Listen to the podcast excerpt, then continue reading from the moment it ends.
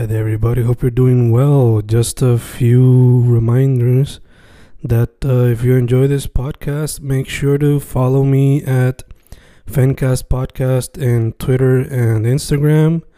Also, follow the YouTube channel and subscribe at Fanatic or Fencast. Spotify, if you can, also follow the podcast. Meanwhile, si les gusta o le interesaría saber sobre mi poesía, poetry, poetría, you can follow me at Fen Correa at Facebook, Instagram, uh, Twitter, Spotify, Bandcamp. And if you want to buy my books in physical form, you can also look for them in Amazon. Just write Fernando Correa Gonzalez and they should appear. Once again, for the podcast, Fencast or Fencast Podcast en Instagram y Twitter, and YouTube bajo el nombre Fanatic o Fancast. Y si le interesa mi poesía, poetría, poetry, Fen Correa en Facebook, Instagram, Twitter, Spotify, Bandcamp y en Amazon bajo Fernando Correa González. With all that being said, enjoy the interview. Thank you. Y grabando, grabando, Fencast grabando otro episodio en vía telefónica, ya que seguimos en cuarentena.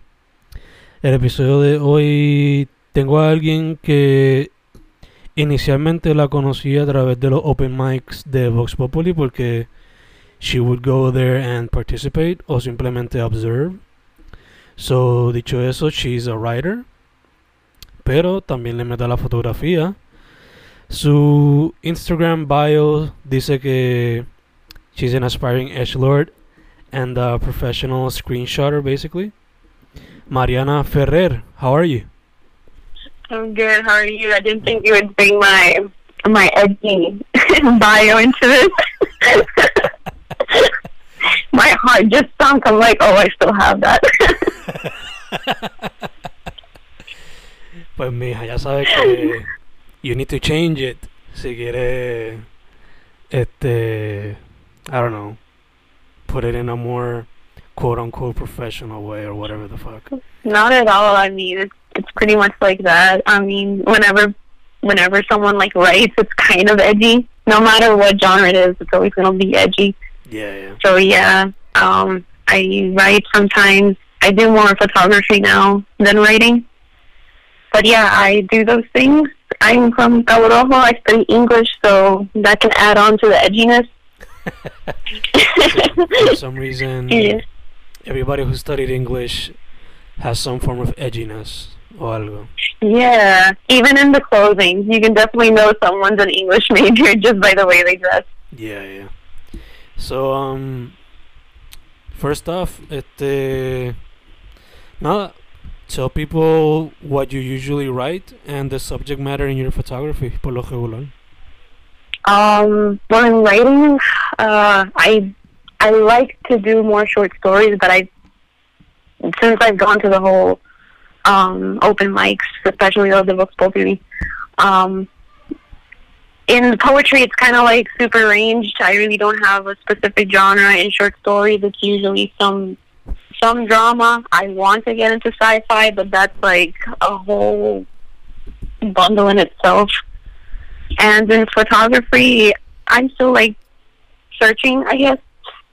Uh, I have there's this friend Jamie Young. You probably know him. He's a writer as well, and I think you know through him is that I found like this more art, more artsy side to photography. This whole you know having props, um, having a, a main focus and all that. But I used to just take pictures of what I thought was nice. You know, scenery, people. I like taking pictures of people mostly. So I guess to put it in a word, people. That's kind of like my subject for now. And whatever is it, that's me. It. Oh, okay, okay. I also saw that for spooky season, como que te tiraste experimental with like the classic ghost type of costume. Yeah. Con la sabanita. Yeah, that was um actually it's my sister is one of them, Mariela, and a high school friend Carla, and we used to we started now doing a bunch of photos together because she we really likes this whole mo- like modeling and stuff. So me tiró un día and I took pictures of her and Plaza Cabo and then for Halloween she was like, uh, I want to do the like, ghost challenge. And my sister was like on it as well. So we went to Boquerón, we took some pics, and we kind of became a little bit of an attraction there. Some people started taking pictures of us while we were doing it or calling us Casper and all that. So it was really nice, and it was a different, it was a bit more experimental than just taking a picture. That's it. It was very more, it was super more organized. We planned it out a bit better and tried to have some type of theme, which was, you know, going to Boquerón pretty much. Nice, nice. Sí, la, me encanta. People were looking at it, taking pictures. Como que we didn't want behind the scenes pictures, but thank you. Also, consider us influencers or creatives or whatever. Como le quieran ver. Um, What entonces, connecting, going back to the sci-fi writing, verdad que I feel you. Um, por lo regular, I don't know if it's because sci-fi is such a challenging idea al punto de ahora.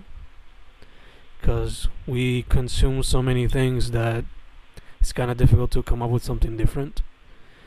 Mhm. Pero in particular, is the it's that the challenge for you, or okay, you want to do like an epic sci-fi thing, and you want to have everything connecting the dots perfectly, or what is it?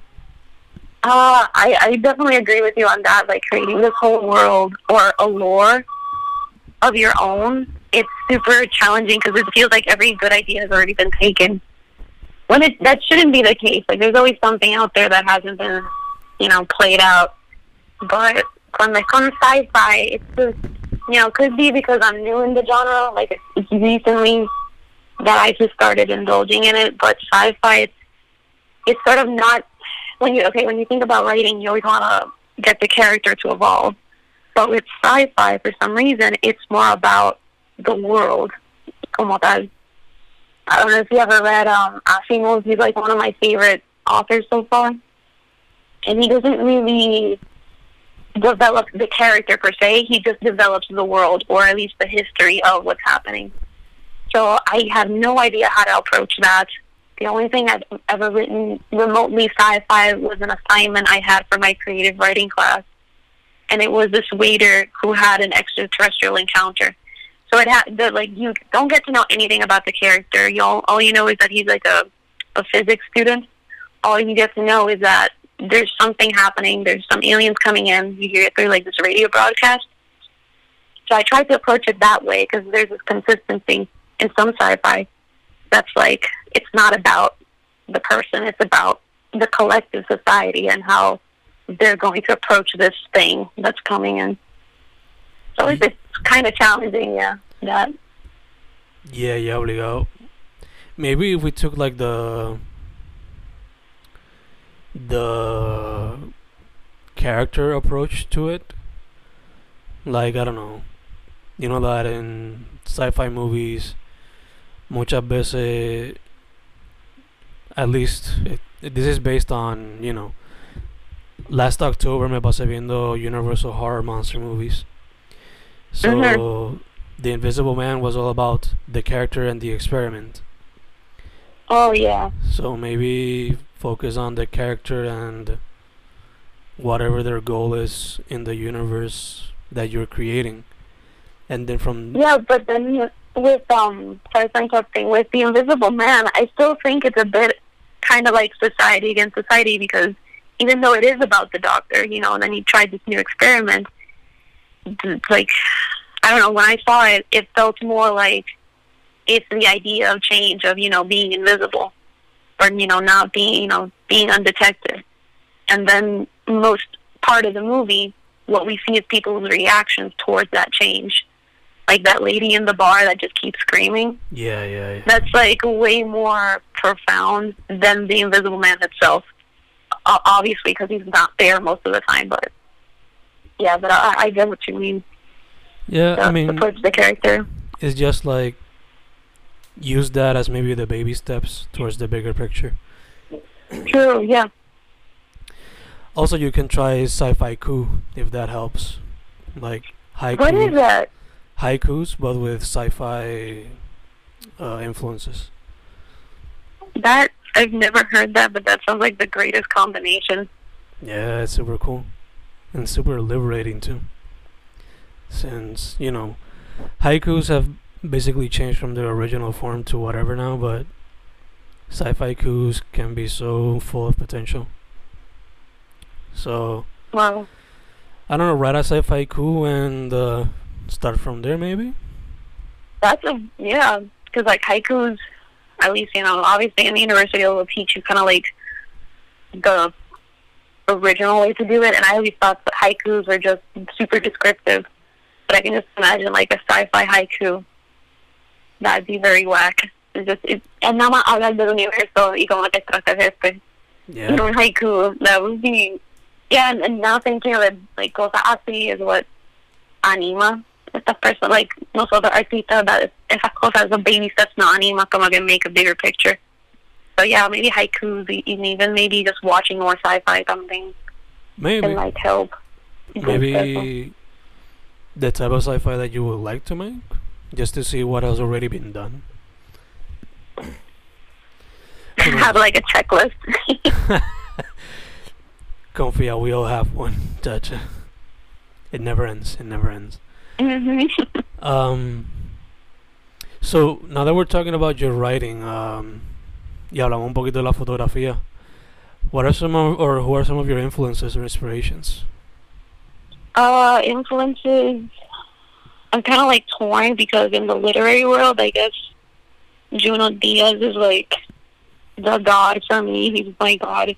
Classic. I este, I read him I read his book la de Oscar Wao cuando tenía 15 and I was just so mind blown by the way like his voice como tal no he described things and his dialogue como que me inspiró mucho like oh yo quiero hacer esto this is a type of voice not to imitate but I want to you know do something similar because it really speaks to the whole Latino culture and if anybody has read it then they'll understand where I'm coming from it Yeah. but other than that, I guess like my mom, just because she was the one who introduced just this whole world of literature to me, like reading to me in a young age, um, showing me these authors. So I guess yeah, Junot Diaz en, en cuestión de, de literatura, and whenever I'm like lost in inspiration, I kind of go back to his stuff, especially um, You Lose Her, which is like a collection of short, short stories. So with something corto, then I'll just like read one feel inspired and then try to make something out of it. But whenever I need some juicy stuff, I'll just go to my mom and ask for chisme de la familia. And then we'll just send Sí, dime que no, como que cada familia aquí en Puerto Rico has some type of juicy chisme and like if you think about it, it's super you can use it for I don't know, a book or a movie or something. So sometimes I'll like go to her, I'm like, Mommy, ¿qué pasó con, qué sé yo, con algún tío o prima? And then she'll tell me, and I'm like, okay, yeah, I want that dynamic. but then you forget to write, and then you just sit hours listening to a chisme over coffee. So Yeah, I don't know how how good that influence could be, but it's it's really good. Yeah, te entiendo full. Yo, um, I've recently done that, like, pero ha sido más because I'm trying to, you know, since my grandparents, they're not in the best conditions. But I just Mhm. try to jot down whatever I can so I can tell in the future if I have children, esta the la que hay, know a bit of your family history, and si en el futuro me ayuda para write stories, in some way, shape, or form, I'll find some experiences and integrate them in there too. Mhm. Y es como ese deber también, not just as either a daughter or a, or a grandson. Es como que there's a duty as a writer to tell everything, you know. Yeah. Como yeah. nothing can be left unsaid or no to- no stone can be left unturned. It's like it's esta necesidad to either read and digest everything or just like tell and write everything. Exacto. You, I think you explained it in a much better way than I ever thought. Como que it's that need of expressing everything and also consuming everything. And I'm pretty Mhm. sure a lot of artists in other fields feel the same way. But, um, But yeah. yeah, para no ser como que tan directo con lo que haga, con lo que hizo X o Y persona, pues hay que ponerle character names and whatever. so, um, por ejemplo, I don't know about you, but I've in the past um, written character backgrounds of stories that have yet to be told. So, por ejemplo, if I'm, I want to write a superhero story, let's say, I have friends who study medicine, and if I have a character who's like a healer, it's gonna be based off that person or those people. No sé Oh, si like te the pasa. Sí, sí, como que imagino que, ejemplo, pues de medicina sería because they save lives. Then that would tie in well with the whole superhero trope. Yeah, yeah, exacto. Um, food, yeah, como que people around. Um, I I usually, oh, I had a conversation with a friend a long time ago that if I were to ever make a collection of short stories, además de mi familia, de los chismes de la familia, I would definitely do like a journal of just wait waitress diaries or something like that. Because sometimes, like in the slow nights that you're that you're waiting tables, you just hear these crazy stories of persona. I once, I when I was like waitressing in, in Parguera, uh, I was I started getting into writing back at entonces, and I remembered that I wanted to make some type of story with a character that bien secretive, nobody knows about them, but you know you, the reader, know everything. So there was this one this one dude who comes in with like his friend. Creo que los dos son gringos. Hablaban inglés bastante bien, but I, I wasn't sure if they were like natives or something. So this dude, he just starts opening up to everybody in the bar. It was just him and this other family in the other corner. And he just starts opening up de todas estas cosas que él hacía, que si estaba en el FBI, que si otra vez en MIT. I don't know if he was bullshitting, but he showed up. He like he even showed like his identification from each job, and I was like, like, how do you get away with knowing all of this and being like part of all of these things? And he said something like, "Oh, I'm just very secretive, lay low." And I'm like, "Okay, that is that's perfect." So yeah, cosas así that you just pick up along the way, whether it's in a job or in your even in your classes. Como que son esas little hints or bits de una persona that you can put into your own character, kind of like a Frankenstein or something. Como que coger bits and pieces para para formarlo. Yeah, yeah, obligado, obligado. Como Mhm. mencionaste ahorita, it's about being very observative too. Yeah, observance. You have to like. I guess it also has to do with asking the right questions. Okay, every question is good. Come on, there's just some things that matter more. Yeah, I guess you know you start developing that. You know, uh, con- conversating con más personas, especialmente from different backgrounds. Uh, definitely like talking to people that have like different opinions or come from different, again, different backgrounds. Como que ayuda eso, and it could help building like the best character you can ever come up with. Obligado, obligado. And uh, something I would suggest to writers too sería como que focus first on the character, and if you want to deliver a message through that character, do that afterwards. Yeah, it kind of like ties along afterwards something because you know how can I word it out? Because a character, you know, it's something. It's like a movable piece, and you kind of like need that board. The board como que lo construye around that character. Eso, eso me recuerda mucho. Yo, yo me metí ahora en Dungeons and Dragons. Yo no sé si tú lo jugado. And D&D? Yeah, D&D. Uh, no, I've never played it, but I have a lot of friends who do.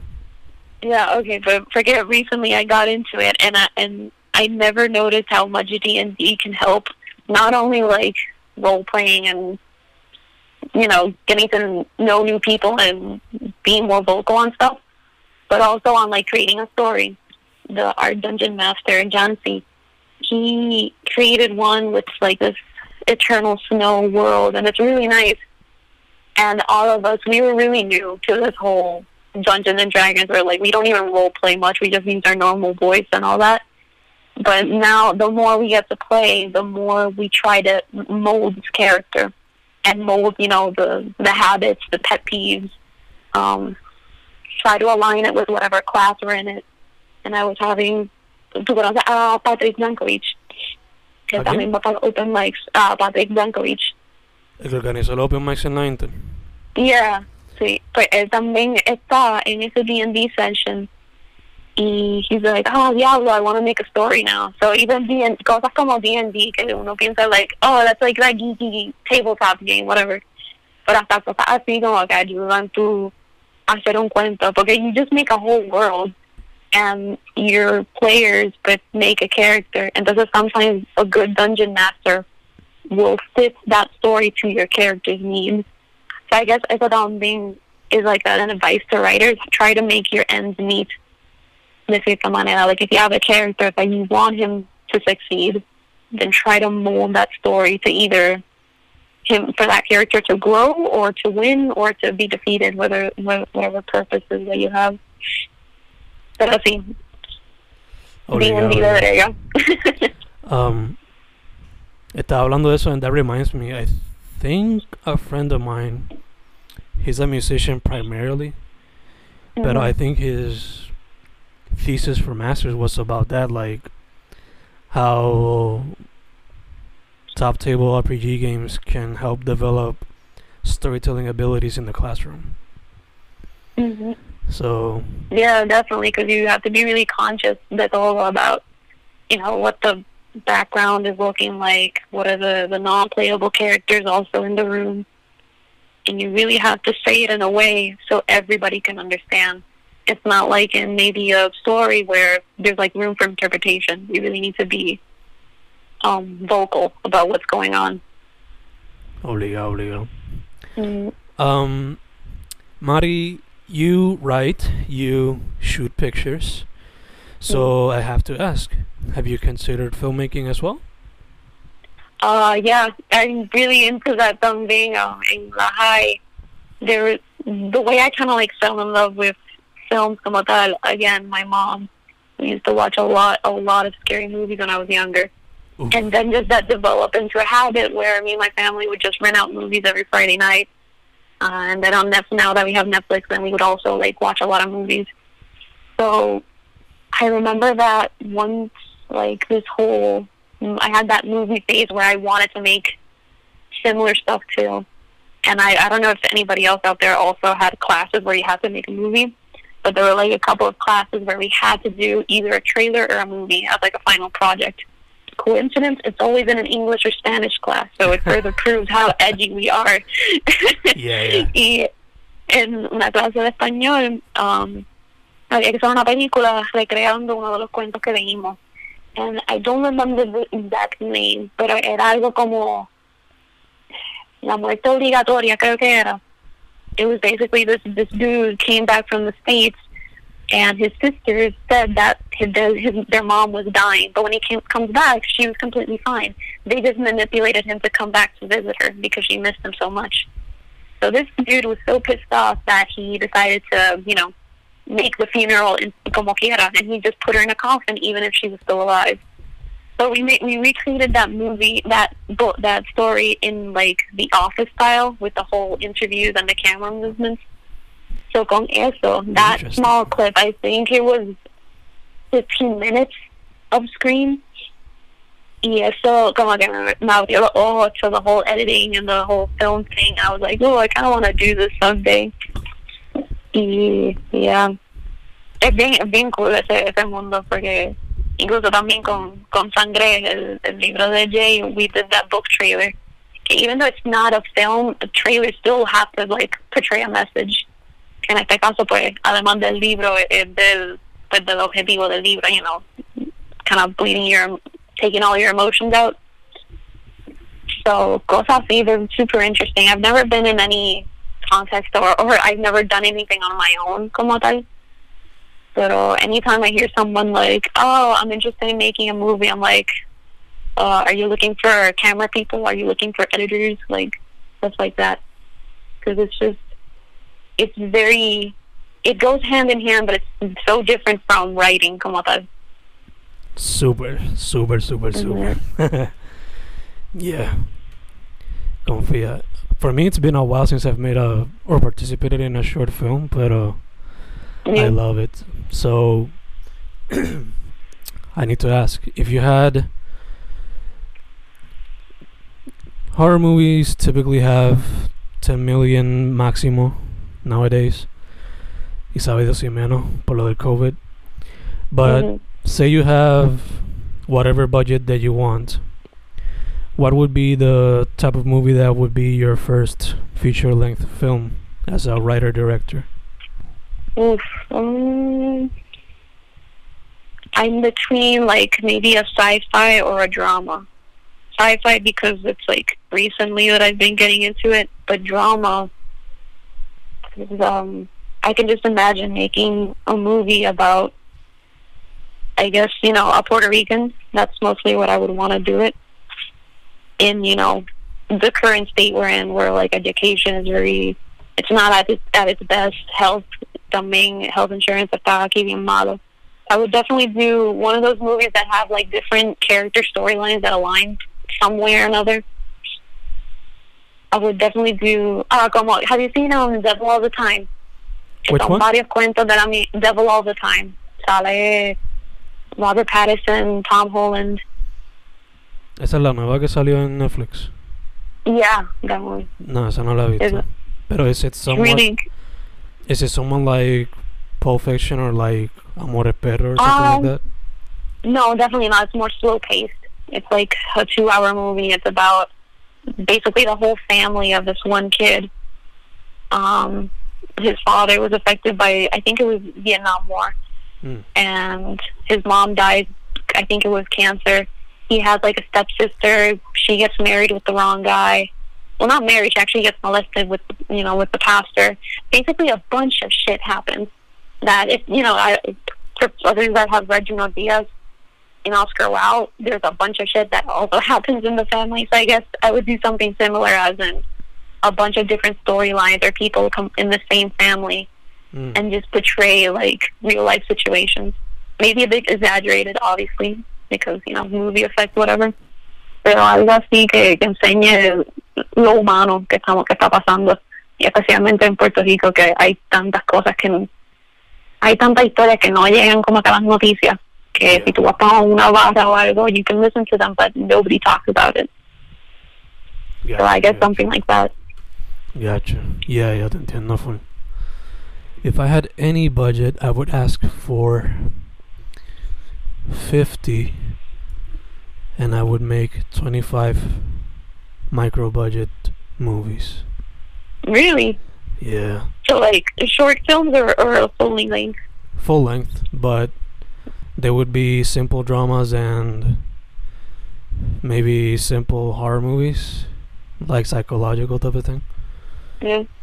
From horror, which one do you think is the most difficult to achieve? Do you think psychological or another type of horror? Most difficult horror? Yeah. Hmm. As far as scaring people, that's a tough question. Okay, ya se ha hecho todo, basically. Sería más, no, no scaring, but actually surprising them and giving them something different. I guess would be Okay. the difficult part.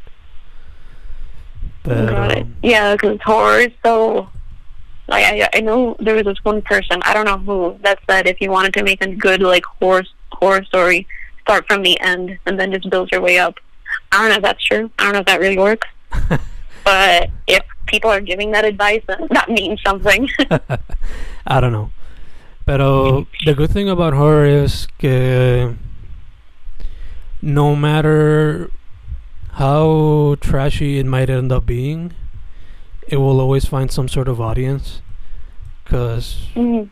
people some being open to it like there's a reason why B horror is such a loved subgenre and la straight to DVD lo que son ahora straight to Netflix movies even have their own uh, following so I don't know Yeah.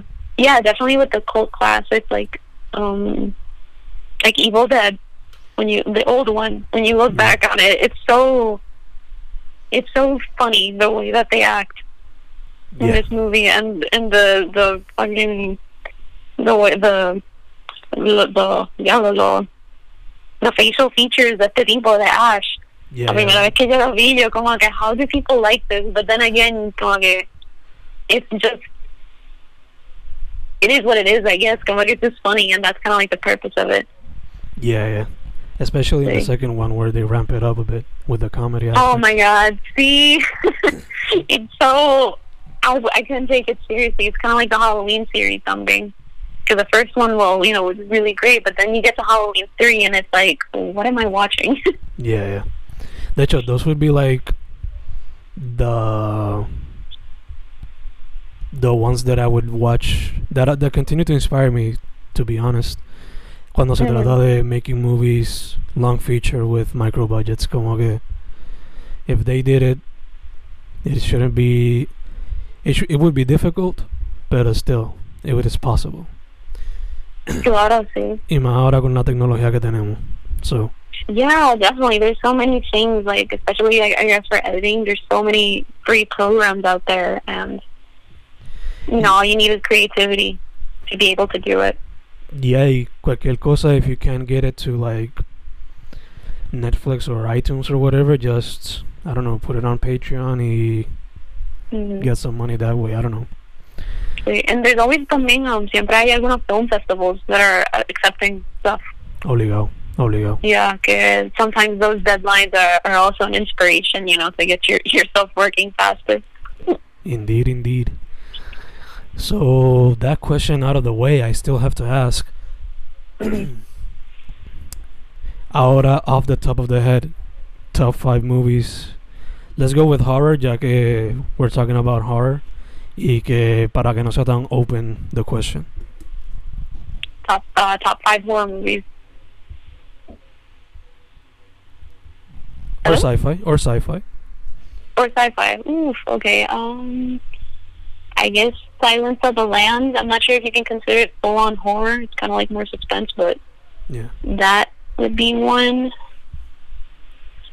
Uh, there's one I forgot the name. Ah, Invasion of the Body Snatchers. Which one? In uh, the first the first one. Yeah, 50s the one I saw.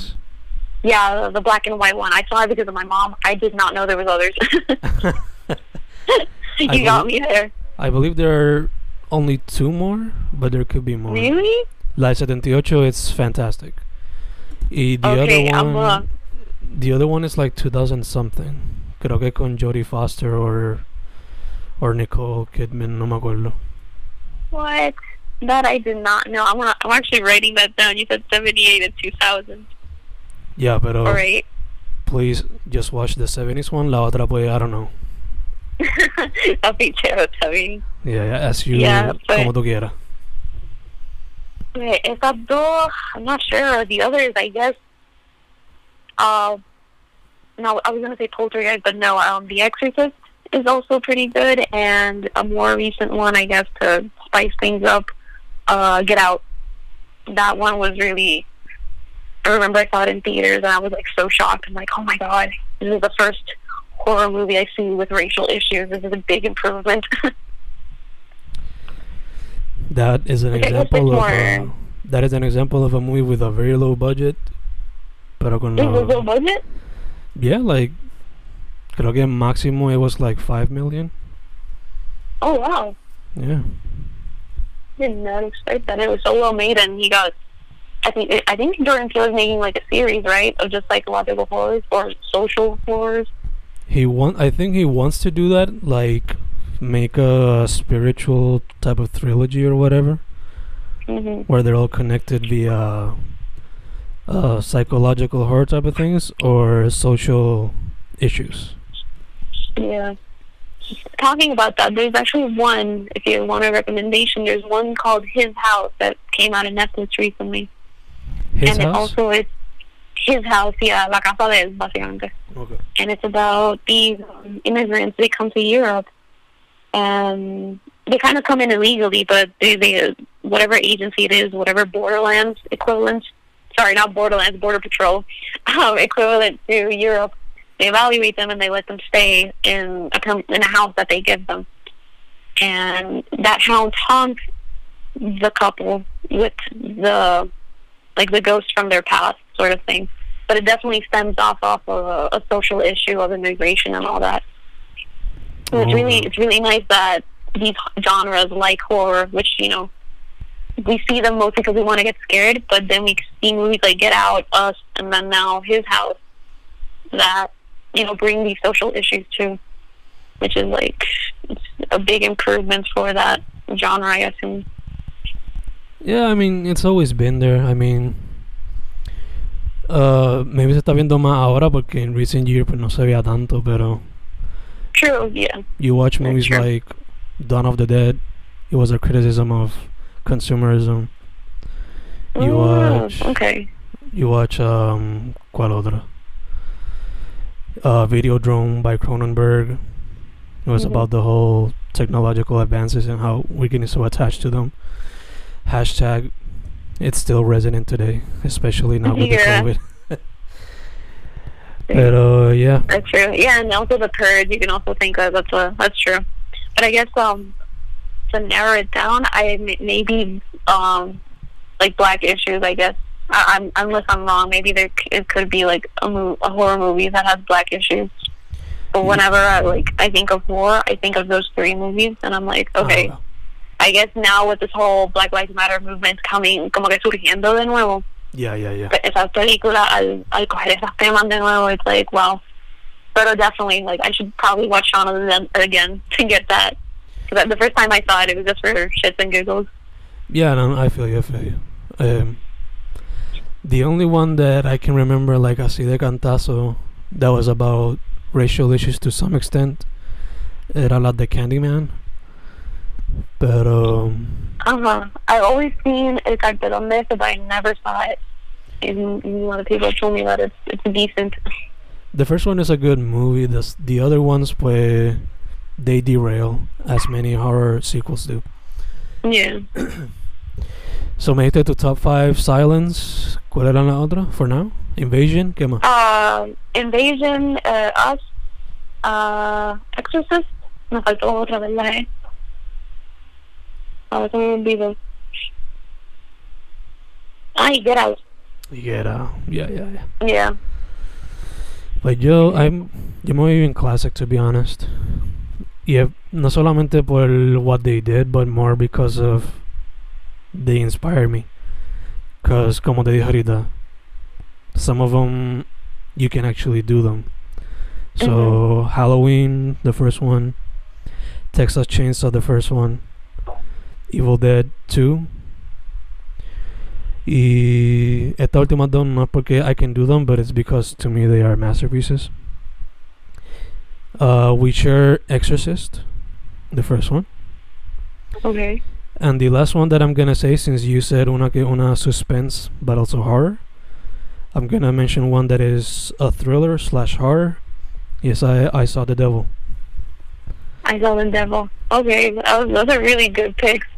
Yeah, Yeah. la de, la de Halloween, I saw it recently. Well, not recently, but like a couple of months ago. Y obviously, the third one, I was like, ¿qué es? But the first one was really, like, pretty good for uh for like I guess even consider it a cult classic.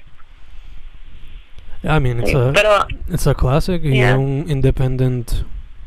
O sea, de esas que again micro budget y explotó. Mhm. Yeah, I can these old horror movies have this thing. They have like this charming effect to people. I don't know if it's because of the greenness of the of the film, pero siempre hay algo que como que reels you in. Yeah, maybe. Y también, por lo menos, Halloween, Texas y Evil Dead. Por lo menos, since I know so much of the behind the scenes, como que, como te dije, it inspires a uno como que go out there Yeah. and do something. Definitely say, definitely go out there and do something, whether it's to shoot perro al lado de un zafacón o escribir el cuento de, de un viejo en una barra. Grab your cell phone and get out there and do something. O sea, yeah, sí, sí, es otra cosa que mucha gente como que si no tienen el equipo o no tienen una libreta, pues no lo hacen. that's something I get frustrated with. Same here. Okay. Same here. Como que, yeah, you don't need the top model of anything to do anything. Like, si tienes el ánimo and the inspiration, then just do it con lo que tenga. Exacto. Exacto, exacto, exacto. I mean, I'm pretty. I am pretty sure that a lot of people that don't do something artistic, quizás se pasan viendo YouTubers that say, "Hey, you, all you need is this, so go do it." Yeah, sí. Pero es también como que vendiendo ese video de, con, de like, you need to, of consumption, consumerismo. Que, eh, definitely como que y while you're in that state of not knowing where to start, es bueno como que mirar cómo empezar.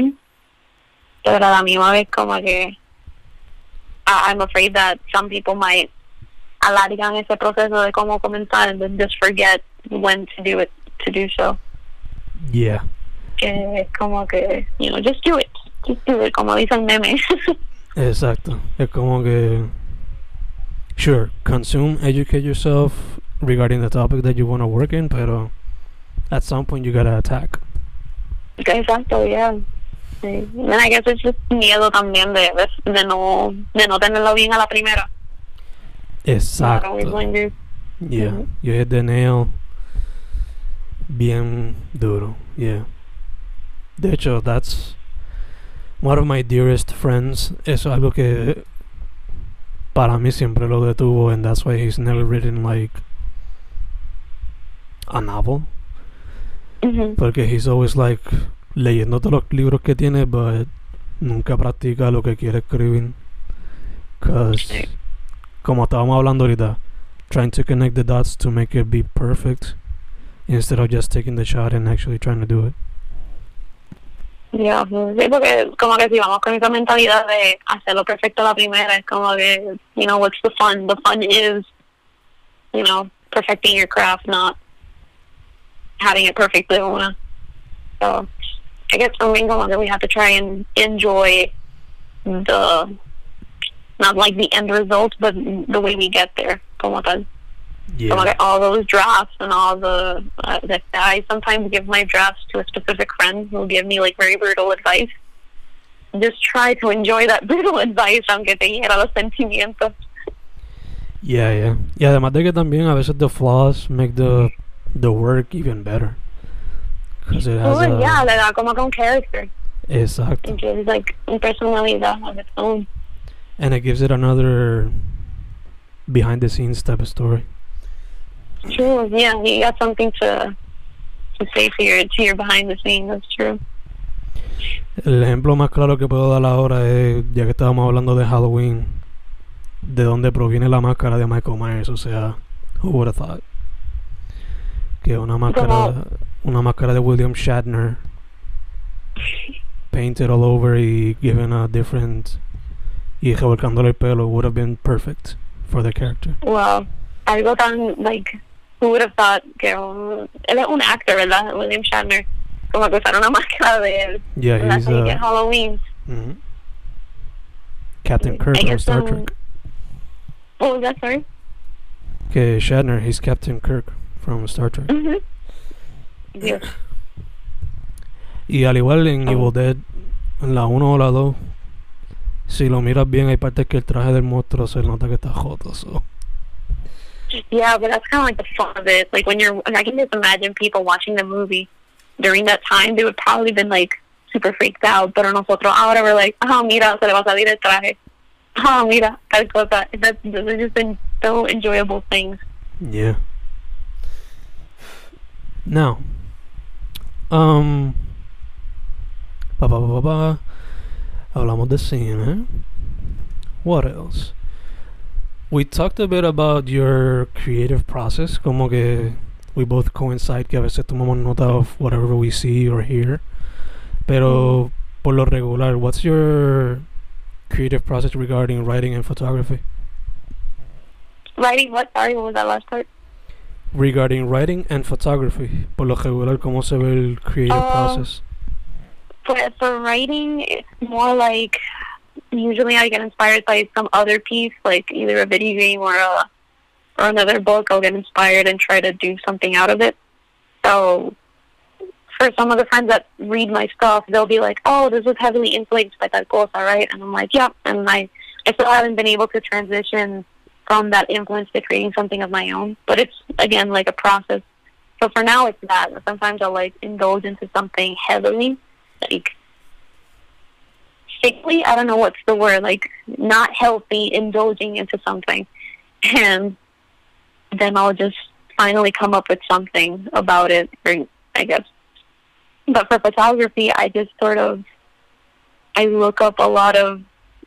I don't have a favorite photographer, but I'll look up some of my favorite pictures and see, try to get whatever sense I'm getting at.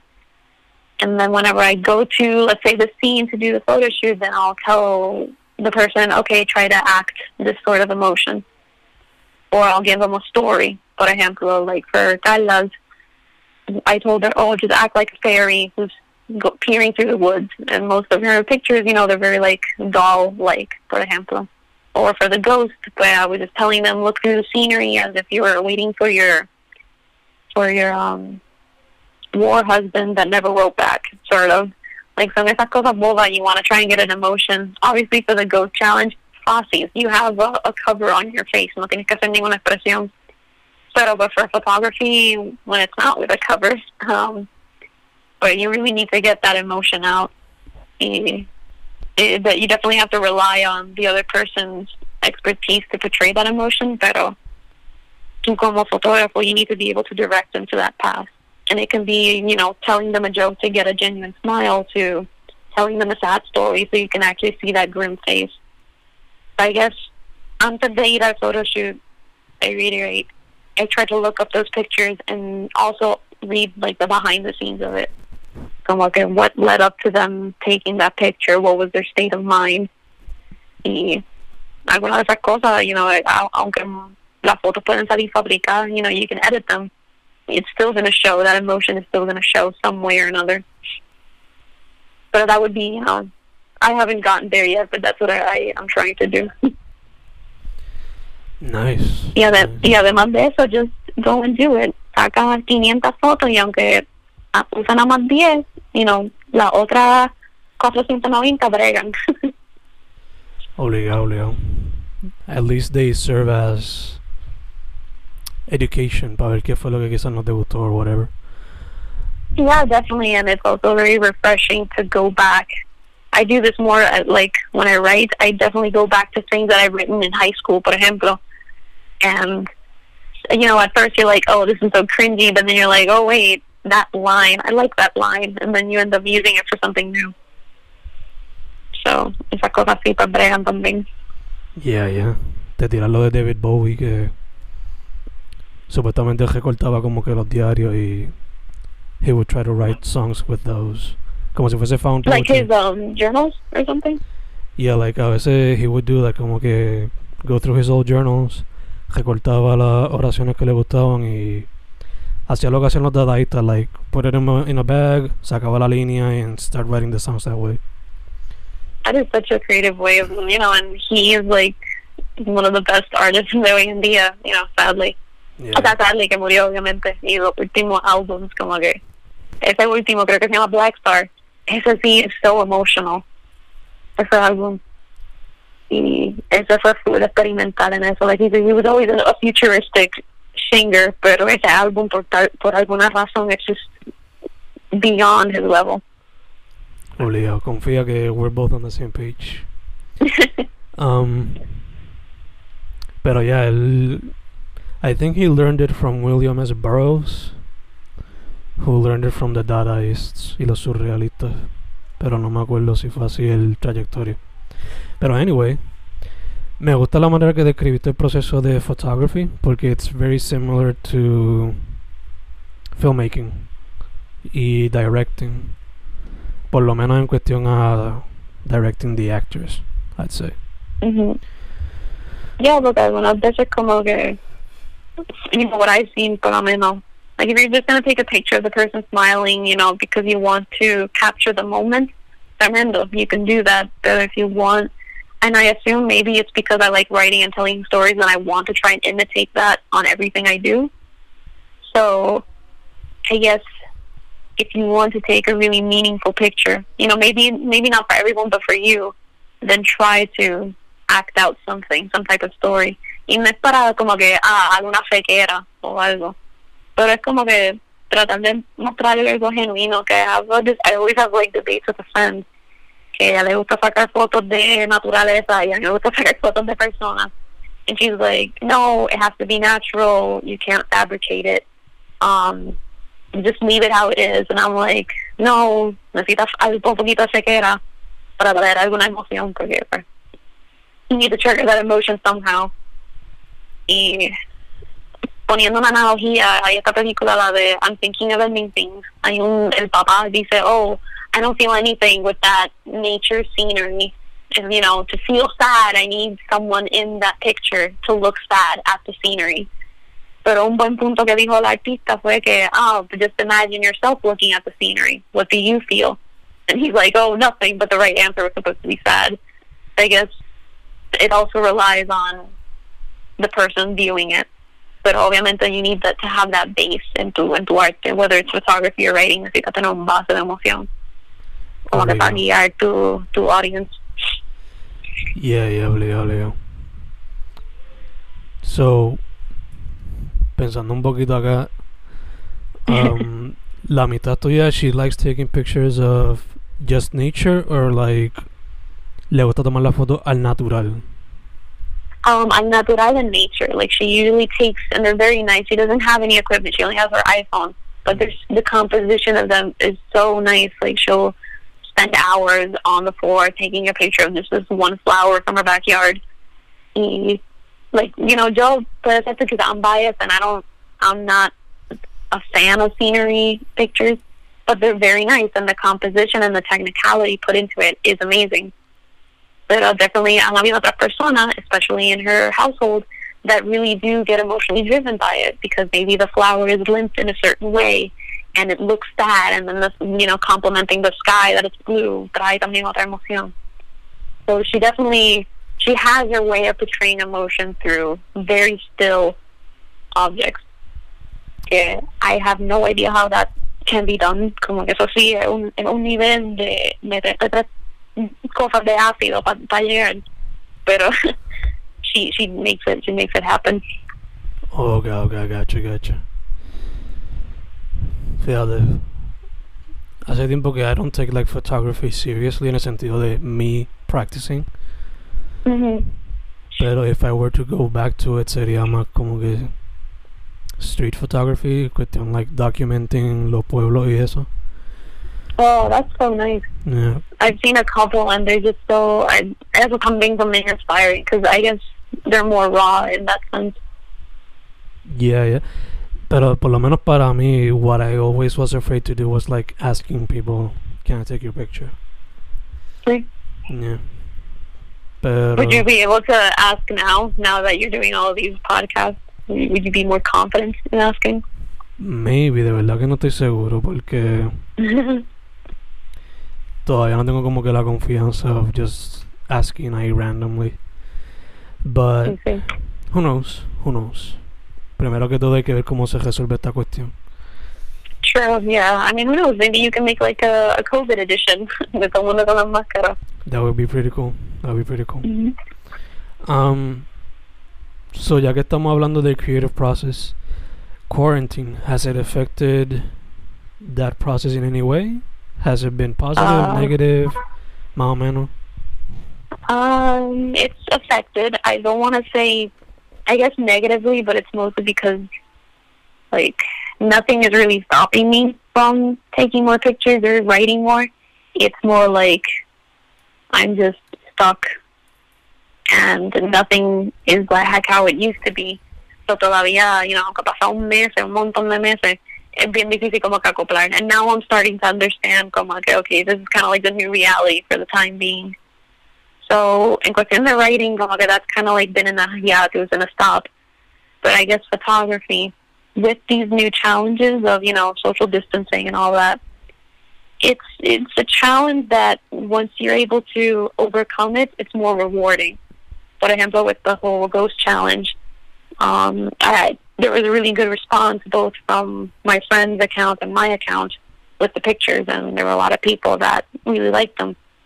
And there were a couple people that were like, "Oh, um, it looked like that película, like a ghost story." Que hay una escena que, que we tried to imitate. Yeah. Y es como que, yeah, like, yes, that's what we wanted to do. That's what we were trying to do. Y habían otras que eran en el poblado that were like, oh, eso parece cuando vamos a, cuando te íbamos a enviar. And it's like, yes, that's what we were trying to do. So when people kind of like pinpoint those things that we were trying to emit, it's so much more rewarding because you're like, okay, we got to social distance, we got to, you know, get tested under this, so because, you know, we want to be really careful. Plus, you know, en Pokémon casi nadie usa máscaras tampoco, so es como que hay que tener extra cuidado. Al garete. Sí. So, I guess, you know, the even though the creative process has been very difficult when it when it comes to photography, the reward is just so much greater. I guess because now that everyone is using technology more, then it's more accessible. When in writing, como que only a selected people read it. I've kind of been like in like in that sense, I've been in a creative slump.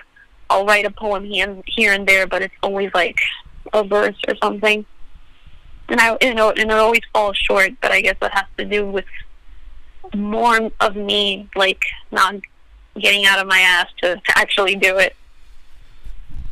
Gotcha, Pero, gotcha. pues, a ver si si no sé si funciona. I I empathize with everyone out there that is, is in like a in a creative halt or in a, in a what do you call that a writer's block. Yeah. Full como que I empathize everyone that's on a writer's block ahora mismo. Yeah, yo recientemente es como que sentido un poco eso y ha sido por eso como que Ujú. ya it's been so much time enclosed que pero to try to get out of it what I'm trying to do is no sé si has escuchado el proceso que el otro como que la serie de podcast que yo hago los jueves but este semestre nos hemos tirado el reto de cada semana un poema con una técnica diferente. So, I don't know, this week un haiku o la semana que viene tenemos que incluir emojis in the poem. So, Oh, okay. whatever it is, I've- tratamos. Por lo menos I'm trying to like trying to find techniques or at least create my own techniques diferente Mhm. and trying to make something different porque when I'm in a writer's block or a creative block or whatever significa que estoy super depressed so I don't want to get there.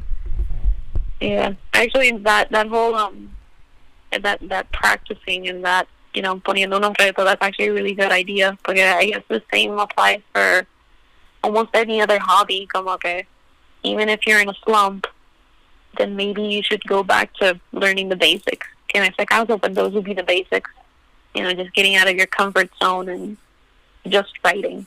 What even if it's bad, como que hacerlo. Which obviamente I have to apply that ese dicho mío. Pero como que those, those things really do work. And then even with photography, como que aunque sea tu vaso o tus mascotas, las mascotas son los mejores modelos que hay. Este, es, you know, para practicar esos basics de composition, lighting, todo eso, then just take a picture of anything. And it's something that you're not really using your full creativity to do. You're just using some part of it and you're just practicing. And maybe along the way, the more practice you do, then, then you're like this burge of creativity. You're like, okay, now I want to make something of my own. So I guess lo podemos aplicar así, that would really help anyone in writer's block or a creative block. Y para que no caigan en depresión, por favor. obligado obligado um now that we've discussed that topic como mencionamos ahorita prior to um, quarantine pues you would participate in the open mics so you would yes, I Right. miss them so much. confía estamos igual um, escribía poesía short stories uh, you do photography y you're active on the web pero I wouldn't say you're like an addict ahí pegado el tiempo pero you know estás viendo lo que está pasando de vez en cuando so yeah, um, but like you mean um like event wise, noticioso wise, or no like en la escena de arte en Puerto Rico so oh yeah, like I know I'm kind of in the shadows of that. Yeah, so I wanted to ask, based on your experience prior to the quarantine y por lo que ves ahora via internet, las redes y eso, how do you see the scene right now? Yeah. Uh, I'm gonna like limit it al oeste, and I, I, I assume that that's the limit que tú también tienes, o es a nivel isla. Lo que tú, lo que tú veas, sea oeste o sea lo que veas también si visitas el área metro or whatever, you know. Okay, pues por lo menos en el área oeste, just because I'm more familiar with that, como que there's definitely like, I don't know, there's been this surge of creativity. I feel like in the lines between antes de la pandemia y ahora, como que ha, that, like that in between, esa, esa rayita, full que ha salido mucha gente a hacer unas cosas tremendas, like, de la nada mucha gente estaban haciendo podcasts.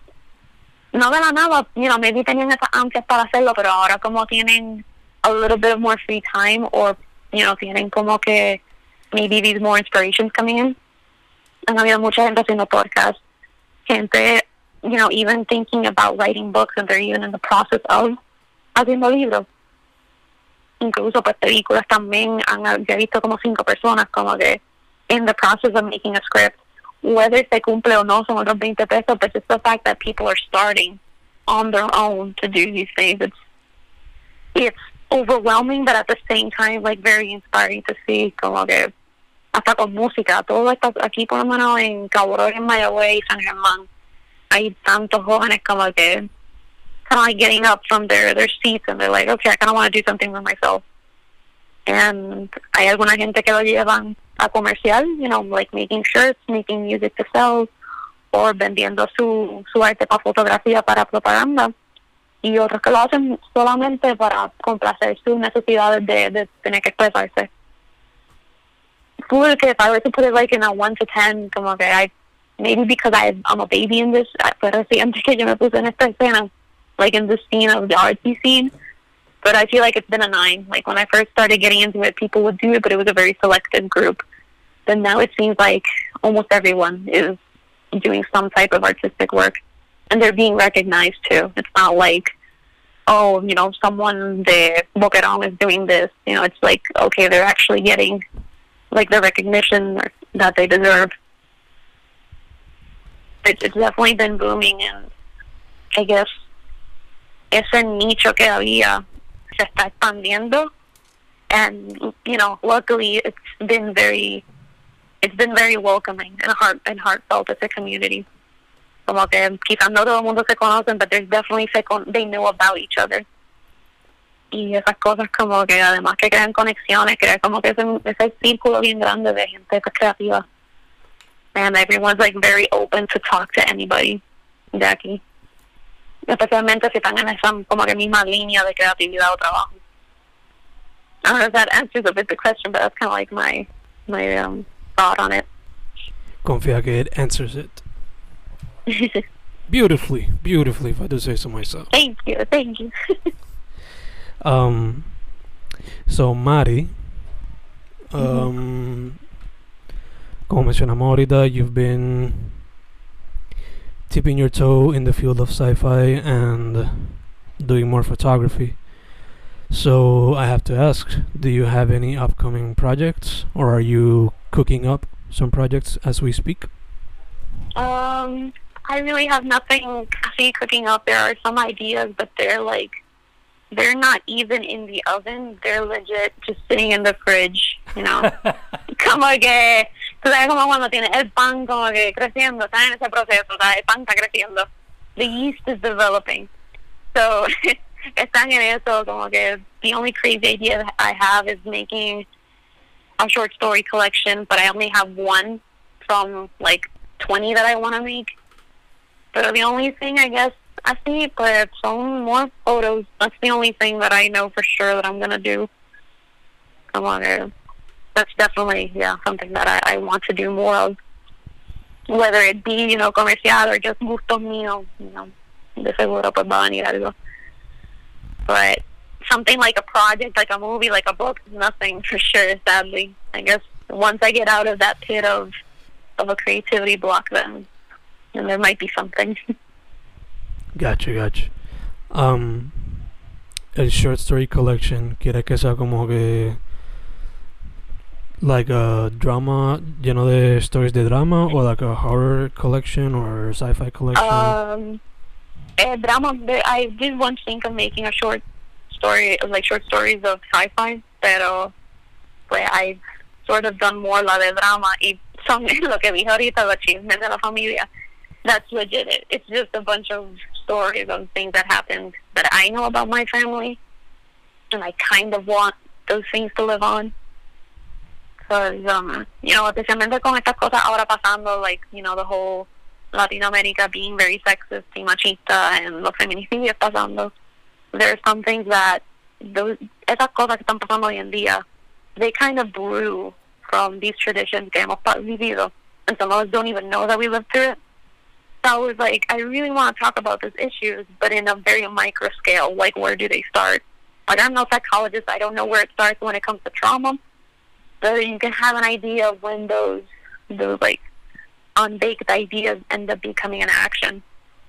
So I really want to like tackle that. And I'm pretty sure que en cualquier familia de nosotros, especialmente de nuestros abuelos, we can ask them something and when they tell us we're like, oh, that's kind of sexist or mm, that's kind of racist, but you know, that's that was their culture. It's not like they they knew about the consequences of those things todavía. So I Yeah. definitely want to like write algo esa línea, como que es kind of like a social drama. Pero sí. Nice, nice. Confía que hablando con los abuelos de uno, uno consigue historias que, chach. Yeah, sí. Y no es como que rip it off tampoco, porque pues I don't wanna, I don't wanna poner ahí, bash my family ni, ni nada. Pero son cosas que se repiten, like when you ask, you know, my, maybe my grandparents or your grandparents, there is going to be that consistency or that common denominator. There's going to be some event que pasa up in, in cada sitio. So I wanted to, I wanted to be as as ex- in- exclusive as in you know it's it's it's it's its own story, but it's also something that you know is happening not only in Puerto Rico but in the whole world. So quiero como que traer esas cosas. Gacha, gacha. Sí, sí, te entiendo. Um, entonces, finally, your social media. Where can people find your work or contact you for photography Um, if you want to collab? pues definitely open to collabs. Um, mi Instagram verdad es la más confiable. It's let me let me look for the tag. I'm not sure of it anymore. It's Ferrer underscore M 1999. Si ven que dice Sparring Edward soy yo, ya que me tiraron al medio con eso. este, yeah, Instagram is like the I'm always there. I'm always scrolling there, so anybody can hit me up whenever they want.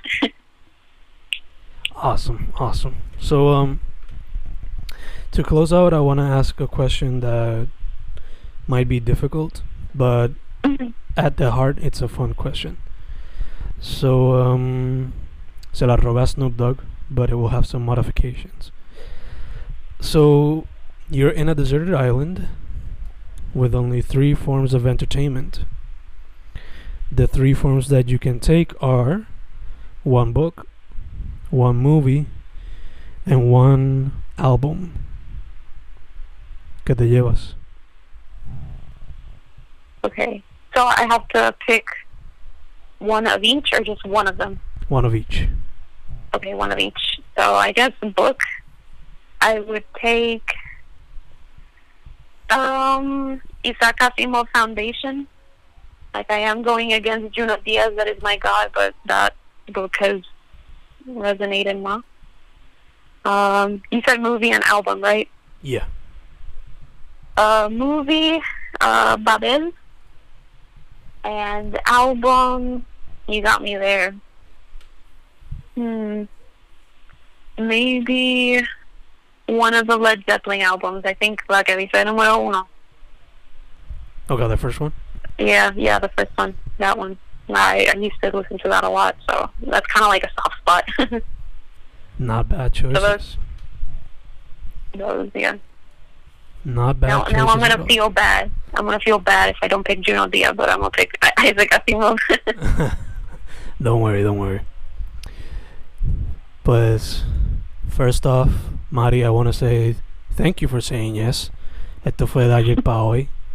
Um, Sí, eso es mejor, siempre salen estas cosas mejor cuando son de, de ayer para hoy. yeah, yeah. Segundo, keep your head up. The inspiration shall come, and we shall get through this bullshit. Yes, oh my god. An inspiration to you too, I hope. I Yeah, get yeah. to see your photography. I am excited for that. Thank you, thank you. y tercero, hand sanitizer, mascarilla, you know. yes, Stay and I hope that new COVID test won't make us bunny rabbits someday, so. Obligado. Dicho eso, su nombre es Mariana Ferrer. You can find her on Instagram bajo Ferrer underscore M 1999, right? She's a writer, photographer, future filmmaker, perhaps? Perhaps, yes, perhaps. Awesome. Mariana, gracias una vez más, Beba. Hey, thank you so much. I appreciate the the outlet, and I hope I, I really like your stuff también. Escuché la de Natasha and the horror movies. Mm, Really good stuff que si nadie lo ha escuchado deberían escucharlo ya. Like salgan de este y vayan para este. thank you, thank you, thank you, thank you. Fencas con Mariana Ferrer. We're set. Thank you once again, Beba.